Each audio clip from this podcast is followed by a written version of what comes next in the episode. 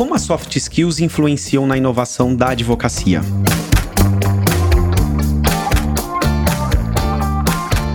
Este é o Juridicast, o seu podcast de marketing jurídico, e eu sou Leandro Ramos. Neste episódio, vamos falar de soft skills e como elas podem atuar na inovação da advocacia. E para falar desse tema, tem aqui comigo a Gisele Ueno, que é advogada de formação e que atua com inovação no direito em várias frentes. Ela é cofundadora da Brain Law, que é uma legal tech que tem a missão de transformar os departamentos jurídicos através da tecnologia. A Gisele também é fundadora da High Law, uma consultoria de gestão de inovação em legal design para escritórios e departamentos jurídicos. Gisele, seja muito bem-vinda ao Juridicast. Muito obrigada, Leandro. Estou muito satisfeita de poder compartilhar um pouquinho da experiência que a gente tem com gestão de tecnologia e inovação e trazer um tema tão importante que é soft skill aí. Legal, Gisele. E já que a gente está falando aqui de soft skill, né? O que, que, são essas tão faladas soft skills, né? Que a gente escuta aí o tempo todo? Bom, primeiro, soft skill é tá relacionada a habilidades comportamentais, né? E em contraponto as hard skills, que são as habilidades mais técnicas. Então, quando a gente trabalha com um olhar um pouco mais voltado para soft skill, é realmente um olhar mais focado em habilidades de comportamento do indivíduo. Então, qualquer profissional, qualquer pessoa, ela tem, né, tanto a formação em termos técnicos, mas ela também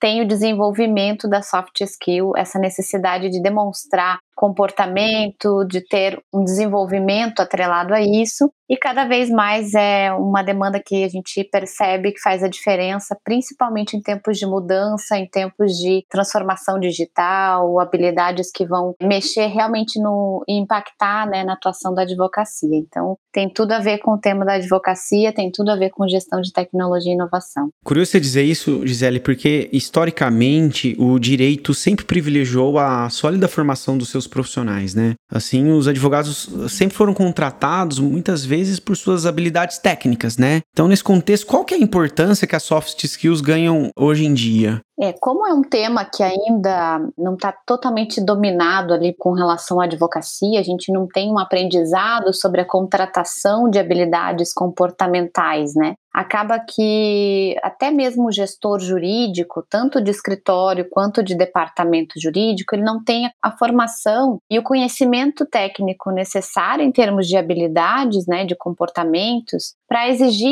isso de um colaborador. Então, preciso entender o que, que é a soft skill, então habilidade de comportamento, mas a gente pode trabalhar com não só inteligência emocional, oratória, essas tradicionais, né, skills que a gente fala que são softs também, mas especialmente autonomia, a parte de relacionamento, networking, habilidades de criatividade, conhecimento e fluência em questões tecnológicas. Então, isso tudo faz diferença, é considerado soft skill e precisa ser considerado também numa balança aí para contratação de profissionais. Então, muito tempo não se teve essa preocupação e agora a gente realmente está buscando desenvolver essas habilidades no profissional, porque faz toda a diferença ter um time mais multidisciplinar, preparado para essas mudanças todas que a gente vem vivenciando, né? E para o nosso ouvinte que nos acompanha agora, né? Muitas dessas habilidades que você menciona, elas não são ensinadas nas faculdades, por exemplo.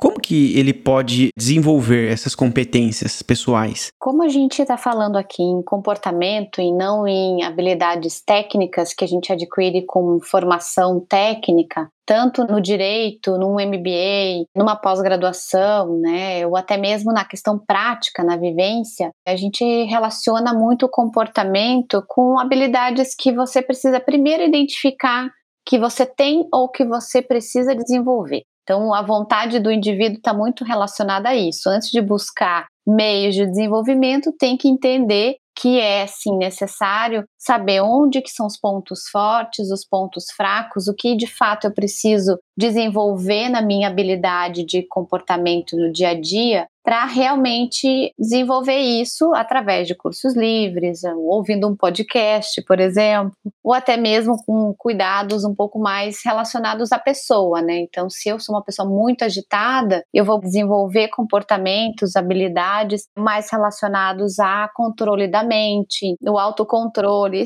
todas essas questões elas estão envolvidas em pessoas, né? Mas tem uma visão mais ampla disso. Então, a gente pode buscar cursos livres, podcasts terapia, tudo isso ajuda muito o profissional hoje a lidar com isso, né? O comportamento, a forma como a gente se comporta no trabalho e até mesmo na vida pessoal, ela interfere totalmente, né? Então, o desenvolvimento ela tá aí. A gente pode buscar inúmeros caminhos, desde a terapia até um podcast como esse aqui, para entender que pontos fortes nós temos e que pontos fracos a gente precisa realmente desenvolver para ter né, habilidades, e isso está casado com habilidade técnica também. Né? E pelo que a gente está conversando até aqui, Gisele, as soft skills então são habilidades muitas vezes subjetivas, né? Como um gestor pode medir essas habilidades do dia a dia, até para poder auferir se um profissional ele está se desenvolvendo dentro das suas soft skills ou não? Legal, muito boa essa pergunta, Leandro. Assim, não só para questão de medir, né? Porque a gente fala até o ROI da soft skill. Como que a gente consegue estabelecer, né, um retorno de investimento que a gente tem Sim. em soft skill? Então, antes de medir, primeiro, chama atenção aqui para um ponto: o modelo de contratação, né? O que, que a gente está buscando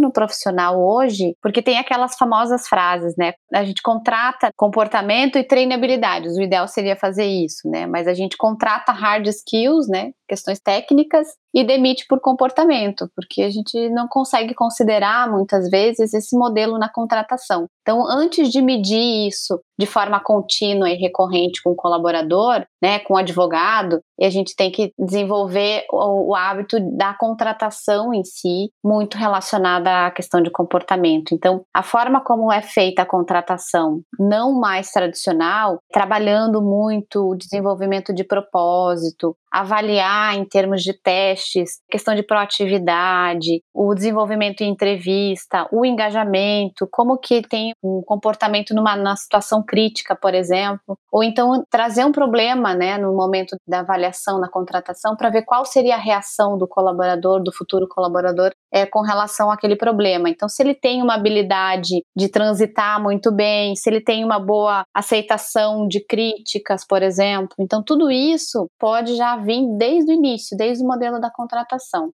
E aí sim a gente começar com profissionais com esse foco, aí sim a gente trabalhar, né, como medir isso. Então, tem que ser um processo contínuo, tem que ter feedbacks, né? A gente tem sessões, inclusive, one-on-one, -on -one, que a gente consegue trazer esse colaborador mais próximo para desenvolver um pouco mais de empatia com o colaborador, com o advogado, trazer um pouco mais a questão humana. Então, a gente fala people first, then lawyers, né? Antes de ser advogado, você também é pessoa, né? Então, o comportamento ali que está envolvido, ele tem que realmente ter uma medição contínua. O ROI está muito relacionado a isso. É você manter entrevistas contínuas, feedbacks, né, ter percepções dos pontos fortes, pontos fracos, trabalhar isso também como mentoria, né? Eu sou mentora em dois programas aqui, Leandro, que um é da OAB Paraná, tá? E o outro é no Women in Law Mentoring, que é um programa que teve origem no Rio Grande do Sul, mas foi inspirado em modelos americanos de mentoria para jovens advogadas. E eu sou mentora lá, já estou no, no terceiro ciclo aí, recebendo mentoradas recém-formadas, advogadas que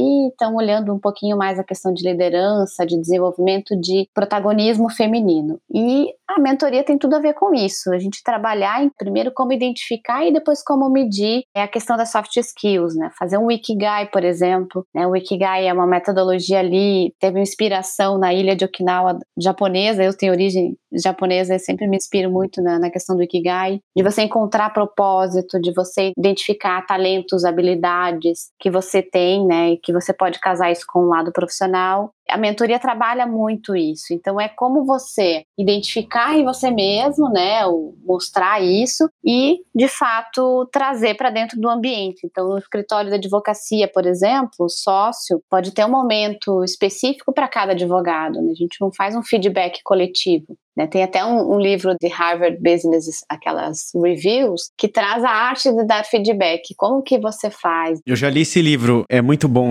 Gisele, é legal você mencionar. Exato. O feedback é uma forma de medir isso, né? Então, se você dá um primeiro feedback com pontos bem assertivos para serem trabalhados, você consegue desenvolver, inclusive, soft skills, né? Não basta só contratar, tem que medir e tem que ser recorrente. A gente sempre tem que estar tá resgatando isso. E Gisele, por ser difícil difícil de ser mensuradas, essas soft skills, você acredita que elas acabam sendo deixadas de lado nas bancas e departamentos jurídicos? Já foi muito tempo deixado de lado, Leandro. Eu tenho inúmeros projetos de planejamento de inovação em grandes empresas. Então, eu vejo principalmente em departamentos jurídicos uma tendência de seguir tudo que a parte de gestão de pessoas, pessoas e cultura, cada empresa agora tem um nome diferente. Antigamente era só recursos humanos, né? E hoje a gente fala muito em pessoas, em cultura. Então, quando a gente vai nessas grandes empresas, a gente identifica isso, a necessidade de ter profissionais que estão antenados com inovação, que tenham uma boa comunicação. Então, a gente trabalha com legal design também principalmente para trabalhar isso, né? De como comunicar o departamento jurídico externo também para os clientes internos, entenderem o que faz, como faz, questão de criatividade, de propor soluções diferentes para os problemas internos jurídicos. Então, isso está muito disseminado nas empresas.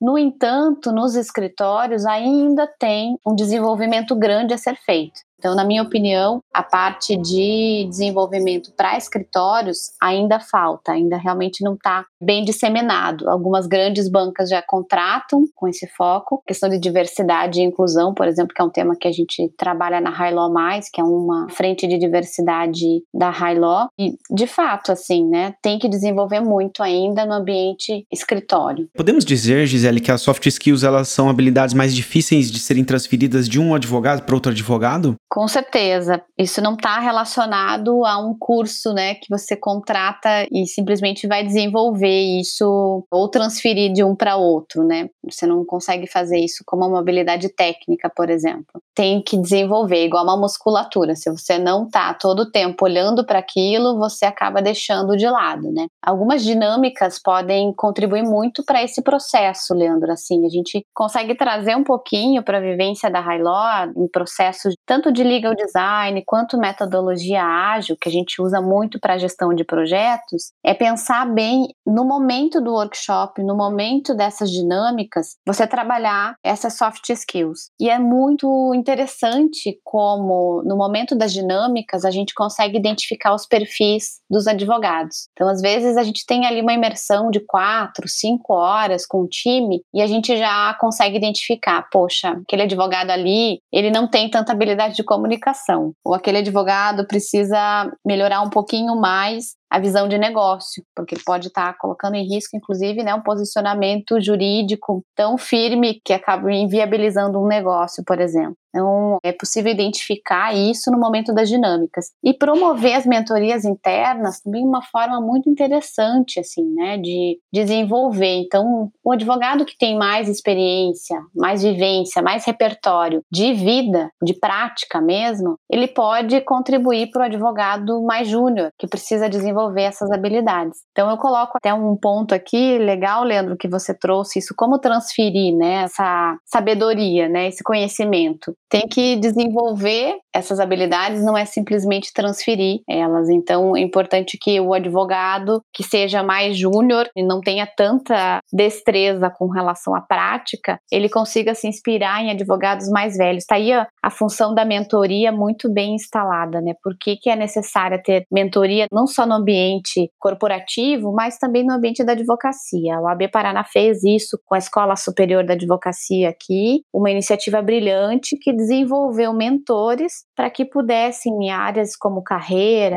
business, mentoring, a gente conseguir fazer, transferir conhecimento mesmo para quem é mais novo, que não teve a bagagem, a vivência que a gente espera de um profissional um pouco mais sênior, né? E nesse ambiente do escritório, você acha que tem espaço para os advogados demonstrarem suas emoções e até inseguranças, né, de muitas vezes não dominar uma determinada situação? primeira resposta que eu acho que tem que trazer aqui é a gente promove ambiente ou momentos de escuta, momentos de demonstração de sentimento, de valores, etc. Né? Dá para fazer isso? Como fazer isso? Né, em cerimônias, né, por exemplo, do Scrum, cerimônias de metodologia ágil, né, para gestão de projetos, a gente tem cerimônias específicas, uma de planejamento, a outra de revisão, outra de... então, quando a gente senta para fazer isso, é o momento ideal. E para desenvolver profissionais ou deixar o ambiente um pouco mais livre para isso e até a nova geração, né, ela requer isso, ela quer um espaço, ela quer ter momento de fala, ela quer ser ouvido, né, diferente da geração antiga ali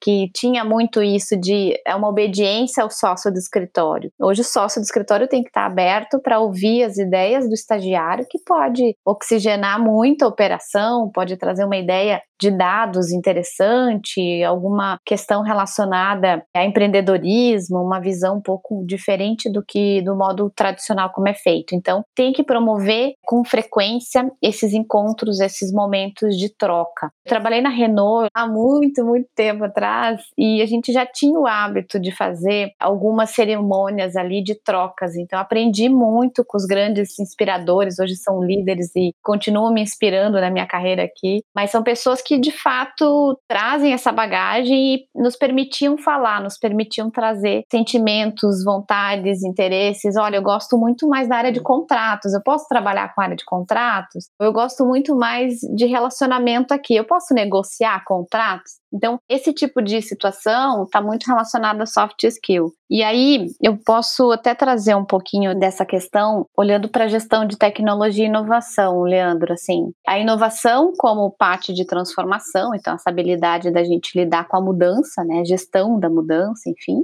O ágil, que é a questão de ser colaborativo, então trazer um pouquinho da metodologia ágil para isso, olhar um pouquinho mais criativo, então trazer alternativas para a solução de conflitos jurídicos tradicionais. Isso tudo a gente fala que está dentro de um contexto do advogado que é um T-shaped, a gente chama, né, profissionais aí com skills, né, habilidades. A gente tem esse conceito de T-shaped que é justamente você ter o T, né, é o aprofundamento técnico. Então, por exemplo, um advogado com mestrado em arbitragem, mas em toda a ponte, né, que faz esse balanço do T, ele é comunicação, ele tem marketing. Então, o profissional hoje do direito que tem que ter habilidades de marketing, tem que ter fluência em tecnologia, tem que conhecer de ciência de dados, saber como que é que estatística funciona para a área de jurídica, né, que a gente hoje denomina de jurimetria aí com a ajuda do Marcelo Guedes Nunes, né? que empunhou esse título aqui para nós, mas ciência de dados, como funciona a estatística para o direito. Então, são habilidades, ou então arquitetura da informação, quando a gente vai trabalhar legal design barra visual law, né? Então, como estruturar a informação, qual que é a cadência, o que, que a gente tem que priorizar em termos de palavras, cores, comunicação. Tudo isso, ele está numa forma transversal. E o que é conhecimento técnico, ele está mais profundo. Então, a gente chama isso de profissional, né? O T-shaped, que é conhecido fora, a gente olha muito para isso. E também tem um outro conceito que eu acho muito legal, que é o Delta. Né? Então, se você olhar o The Delta Model lá, né, que é o modelo Delta, também é você trabalhar prática, pessoas e processos. Eu uso muito essa trilogia aqui na High Law. Pessoas, processos e tecnologia. Né? A gente não olha só uma coisa ou outra. Então tem que treinar pessoas para ter visão empreendedora, inteligência emocional, resolver problemas, ter autocontrole, mas também tem que olhar isso para processo, né? Dados, tecnologia, gestão de projetos, um pouquinho de visão do mindset do design também, né? De ser questionador.